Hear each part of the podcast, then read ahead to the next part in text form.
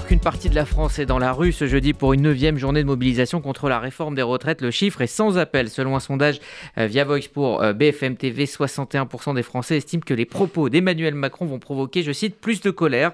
Le président est donc intervenu à l'heure du déjeuner hier en souhaitant véhiculer euh, l'image d'un président droit dans ses bottes, malgré la tension sociale qui chaque jour va crescendo. Pour évoquer cette intervention, son format, sa forme et son fond, nous sommes comme chaque jeudi en présence de Robert Namias. Bonjour Robert. Bonjour. Bienvenue euh, dans ce studio. Vous êtes en dialogue ce jeudi avec Alexis Lévrier, euh, chroniqueur, historien, euh, spécialiste de l'histoire du journalisme et notamment auteur de Jupiter et Mercure, un excellent livre paru aux éditions Les Petits Matins. C'était en 2021. Bonjour. Bonjour. Dans ce livre, vous aviez analysé en profondeur justement le rapport entre le président Macron et les médias. Nous allons donc revenir tout d'abord avec vous, Robert Namias, sur la manière dont se prépare ce genre d'intervention présidentielle. vous avez, on le sait, dirigé la rédaction de TF1. Est-ce que c'est l'Élysée qui choisit euh, le temps, euh, le format euh, C'est l'Élysée qui, là, en l'occurrence, choisit l'horaire, et donc le journal, et donc les cibles supposées du journal. Les cibles supposées du 13h ne sont pas complètement celles du 20h, encore que les deux finissent par se recouper, mais les cibles supposées du 13h euh, sont évidemment celles euh, soit euh, de provinciaux qui peuvent rentrer chez eux à l'heure du déjeuner pour voir la télévision, soit d'inactifs et donc éventuellement de, retraités. Moi, ce que je retiens quand même, c'est un chiffre, puisque vous donniez des chiffres tout à l'heure sur l'évaluation de ce qu'a été la, la prestation en, termes d'impopularité. Mais en, termes d'audience, c'est un résultat tout à fait excellent. Euh, et, qui contredit un peu euh, ce qui a pu se dire euh, en amont, auquel je ne croyais pas du tout d'ailleurs, sur le fait que, au fond, c'était parler à une toute petite minorité. 10 millions et plus de téléspectateurs uniquement sur la 1 et sur la 2, sans compter les chaînes d'infos, dont certaines qui sont quand même très regardées aujourd'hui, sans compter les radios, on est vraisemblablement plutôt à une hauteur d'audience de 13 12, 13 millions. Ce qui euh, n'est pas très très différent euh, de ce que euh, peut donner les audiences, peuvent donner les audiences des 20 heures de, de la 1 et de la 2. Donc, de ce point de vue-là, ça règle la question finalement de l'intervention en quelque sorte en, catimini ou avec un public qui aurait été particulièrement ciblé pour être positif et attentif. Sur euh, la question de la forme, euh, vous me posiez euh, cette question concernant l'organisation. Donc, globalement, je pense que politiquement, le choix du Trésor est un choix venant de l'Élysée, venant de la présidence et venant du président lui-même. À partir de ce moment-là, il y a deux possibilités. Ou, démarrant à 13 heures, vous le faites avec des intervieweurs politiques ou très expérimentés et donc, vous ne demandez pas au présentateur euh, des Trésors euh, de le faire, mais euh, aux chroniqueurs ou éditorialistes connus pour ce genre d'exercice. Il y en a un certain nombre. Ou alors, vous rentrez dans le cadre du journal, même si ça démarre à 13 heures précises, et vous le faites avec les deux présentateurs. Ce qui a été ce choix-là. Et ça, alors là, pour le coup, ce peut être euh, j'avoue que je n'ai pas d'informations euh, sur ce qui a pu se passer exactement, mais c'est peut-être tout autant le choix des chaînes que euh, le choix du président. En général, depuis un certain nombre d'années déjà, le président, certes, peut mettre un veto contre un journaliste, ça c'est beaucoup fait, il faut, le dire, mais ça se fait de moins en moins et les présidents sont suffisamment aguerris et, et savent très bien ce, qu'ils ont à dire pour euh, ne pas se préoccuper finalement de qui est en face. Alexis Lévrier, euh, quel a été le, rôle dans l'histoire de ces interventions euh, présidentielles en temps de crise, justement? Ah, il y en a eu beaucoup des crises et déjà Emmanuel Macron en a connu un certain nombre et celle que l'on vit peut rappeler un peu ce qui s'est passé au moment des Gilets jaunes. À l'époque, il avait su rebondir en, se renouvelant. Euh, parce que là, on est sur un format qui rappelle un peu ce qu'il avait choisi début avril 2018, où il était euh, intervenu dans le, journal de Jean-Pierre Pernaud, qui avait été délocalisé dans, dans l'école d'un petit village. Donc il a déjà eu recours au format du 13 heures. Avant lui, euh, Giscard, Chirac, Mitterrand l'avaient fait, mais pas les deux précédents, pas les deux présidents précédents, François Hollande et, Nicolas Sarkozy. Donc c'est un format quand même qui, traduit une volonté de proximité. Alors c'est vrai que vous avez raison, Monsieur Namias, de, rappeler que ça, fait une très bonne audience. Ça prouve qu'il y a aussi une très forte attente. Il est, je crois qu'il est toujours très jupitérien, c'est-à-dire qu'il a cette idée de ne pas intervenir aux conditions de ses adversaires ou de ses opposants. là, les syndicalistes, à chaque journée de manifestation, le sommet de, lui, de, lui, de leur répondre. Et euh, précisément ce que disait Jacques Pilan, qui a donc théorisé le principe d'une euh, présidence jupitérienne, c'est qu'on ne répond pas dans l'instant où on est sommé de le faire. On répond à ses propres conditions et en maîtrisant le tempo médiatique. Et euh, il est probable que maintenant, c'est ce qu'on commence à dire, il y aura d'autres interventions qui vont suivre et qui vont essayer d'occuper l'espace médiatique. À mon sens, c'est comme ça qu'il faut le comprendre, une volonté d'intervenir dans une émission de proximité qui traduit quand même une volonté de pédagogie. Et moi, ce qui m'a surpris hier, je m'attendais à de la pédagogie, on a eu ça, mais on a eu aussi quand même euh, des propos très clivants. Euh, ce qui pouvait renforcer le discours de ceux qui ont dit il va surtout s'adresser aux retraités, aux gens qui votent pour lui. Et, le public des 13 heures, c'est en partie ça. Or, les retraités, il y a 40% ils ont voté pour lui, et c'est la seule tranche de la population qui est favorable à la réforme. Donc ça peut être ça. Quand il dit les factieux et les factions, formule qui n'est pas un dérapage, puisqu'il a répété à plusieurs reprises. Euh, ce sont des propos clivants, pratiquement d'affrontement. Euh, au moment où tout le monde s'accorde à reconnaître que les manifestations ont été plutôt maîtrisées, il commence à y avoir des débordements dans des manifestations depuis le 49-3, dans des manifestations un peu sauvages, mais il n'y a pas eu d'immenses dérapages. On n'est pas sur le niveau de violence qu'on a connu pendant les Gilets jaunes. Il y a eu aussi des violences policières. Il y a deux jeunes Autrichiens, des collégiens de 15 ans, qui étaient en voyage scolaire, qui se sont retrouvés à passer une nuit au poste. Il a fallu l'intervention de l'ambassade d'Autriche pour qu'ils soient euh, libérés. Donc il y a un problème qui, aussi de violence à l'égard des journalistes qui a été encore souligné par RSF. Euh, je trouve qu'il jette de l'huile sur le feu. Et je ne m'attendais pas à ça. Euh, je pensais qu'on allait avoir un président plutôt pédagogue. Il se peut qu'il y ait ensuite d'autres euh, interventions du président, peut-être pour aller dans le sens d'un apaisement. Il a esquissé des pistes de, de, de réforme à la fois dans le sens de la droite, il a reparlé de l'immigration, c'est un projet qui ne sera pas abandonné, mais aussi de taxation des super-profits, et ça, ça va dans le sens de sa jambe gauche. Donc je crois qu'il va continuer à, occuper l'espace, peut-être à dérouler les, lois ou les, mesures qu'il prévoit de faire, mais hier on était sur de la pédagogie, mais aussi sur de l'affrontement, il y avait les deux. Alors au niveau justement de, la posture, hein, de nombreux éditorialistes ont parlé d'un président droit dans ses bottes, écoutez ces quelques secondes. Au moment où je vous parle, est-ce que vous pensez que ça me fait plaisir de faire cette réforme? Dites-le nous. Non. Est-ce que vous pensez que j'aurais pas pu faire comme tant avant moi, mettre la poussière sous le tapis? Oui. Peut-être. Mais la réalité, et s'il y a une chose que je regrette, c'est que nous n'avons pas réussi à partager la contrainte, plus exactement la nécessité de faire cette réforme. Robert Namias, la posture droit dans ses bottes, est-ce que c'est le pari qu'il faut faire pour le président? Moi, ce que je crois, je suis un tout petit peu en, désaccord.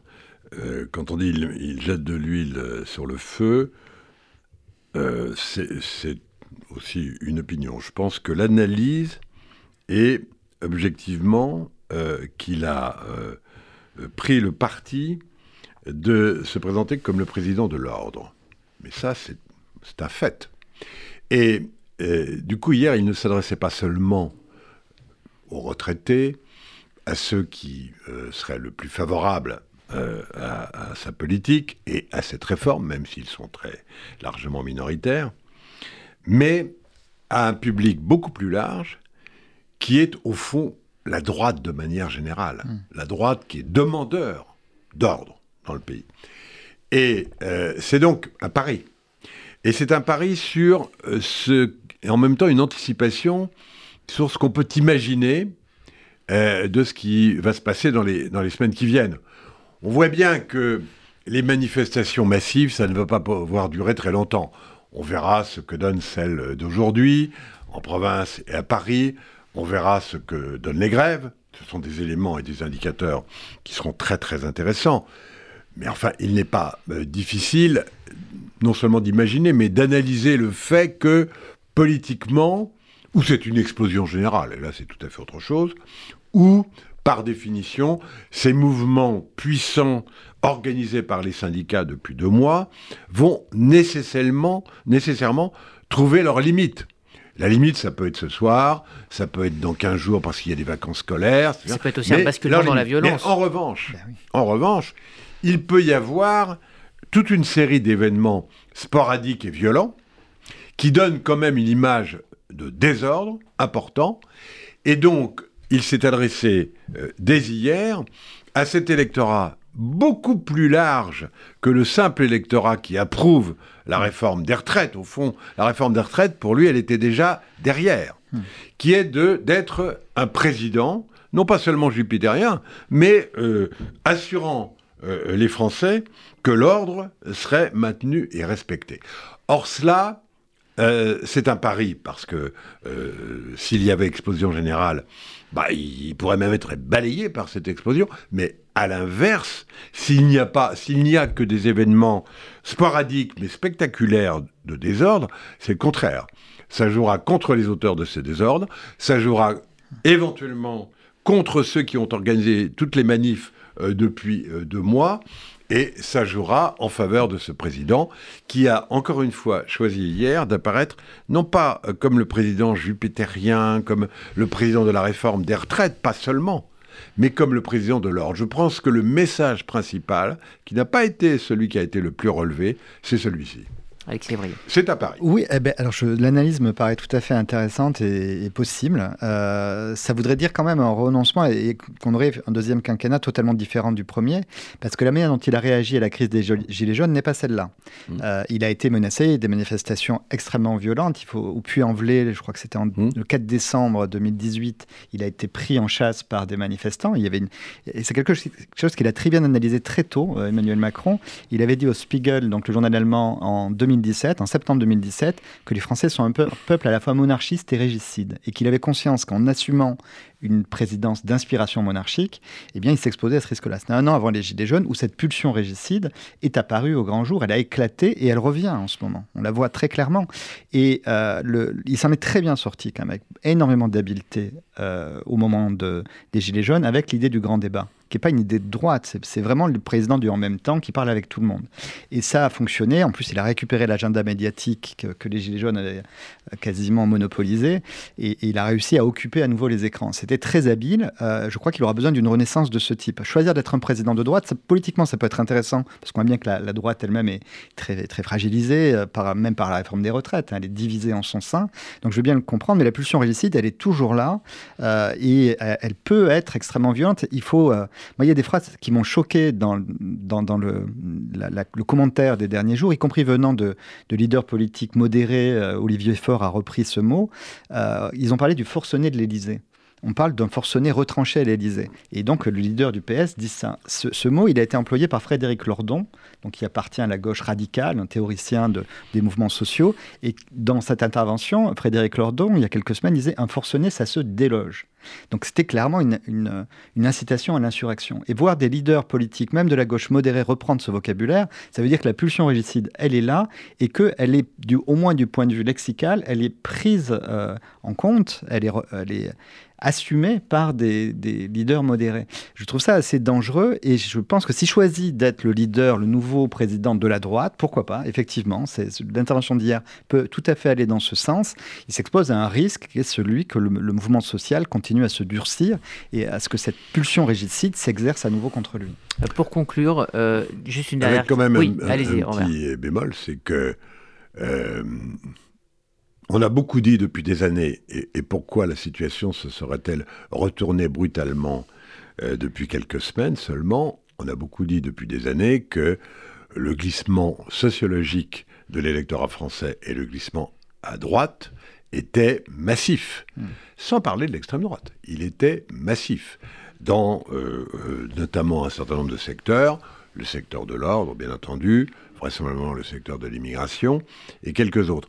Donc, euh, là aussi, il faut se méfier euh, du, regard, y compris peut-être des erreurs d'analyse euh, que peuvent faire notamment les socialistes, voire les écologistes, qui sont dans le, wagon, le, le tender de Mélenchon, mais qui n'ont pas forcément intérêt à y rester non plus. Moi, je suis frappé par un, vote euh, qui est passé totalement inaperçu euh, à la veille de la déclaration euh, du président Macron, qui est le vote sur le nucléaire et sur la construction des nouvelles centrales.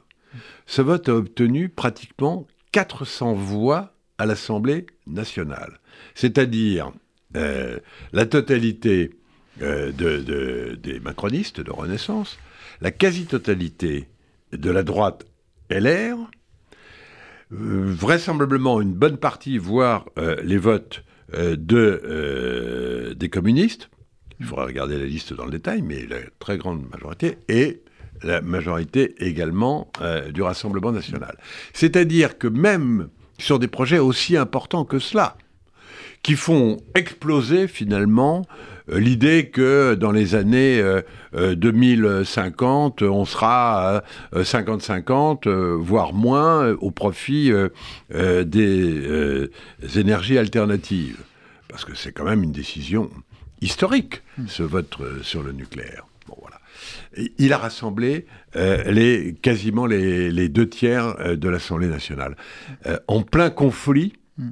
Et alors que la veille, euh, la motion de censure a failli passer à neuf voix près, comme dirait Mélenchon. Ça a du sens aussi. Donc la situation est politiquement beaucoup plus complexe qu'on ne le dit euh, généralement. Dernière question, donc euh, Alexis euh, Lévrier, euh, vous avez parlé d'une première intervention qui va en appeler d'autres. Est-ce qu'il y a un agenda justement pour arriver à plus d'apaisement progressivement? Est-ce qu'il est y a une idée comme ça à l'Élysée? Alors, moi je ne suis pas dans les petits papiers de la Macronie et, je n'ai donc pas d'informations directes. J'entends dire par des, des, journalistes que ça pourrait arriver assez rapidement. Pour comparer avec les situations antérieures, quand il avait fait l'intervention euh, chez Jean-Pierre Pernaud, très complaisante quand même, et, puis vraiment de pédagogie. Euh, il avait fait quelques jours plus tard une intervention totalement inverse qui était euh, face à Jean-Jacques Bourdin et Edoui Plenel devant la Tour Eiffel. Donc on passait de la, province à Paris, dans le palais de Chaillot, décor très solennel, et c'était un match de boxe, clairement. Donc il est aussi capable d'assumer la contradiction journalistique, et je trouve moi qu'il n'est jamais aussi bon que lorsqu'il a de vrais contradicteurs face à lui. Donc je suppose que dans le temps médiatique qui vient, on verra ce genre de choses parce qu'il n'est jamais aussi à l'aise que finalement lorsqu'il assume le fait d'avoir des journalistes pugnaces face à lui. Merci Alexis Alévrier, merci, merci Robert Navia.